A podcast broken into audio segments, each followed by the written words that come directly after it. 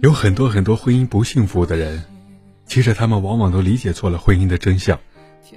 曾经恩爱，幻想有人遮风挡雨，彼此越来越好，却在拉扯中一地鸡毛，开始彼此怨恨，变得面目可憎。恰恰是因为我们把婚姻当作是结果和通往幸福的工具，殊不知，婚姻的真相是过程和体验。先把我们自己变得完整和真实，幸福才会水到渠成。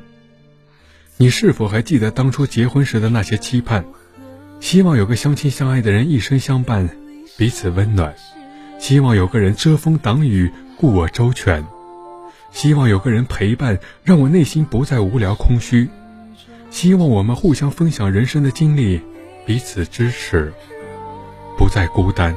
所有的这些愿望。当然都无可指摘。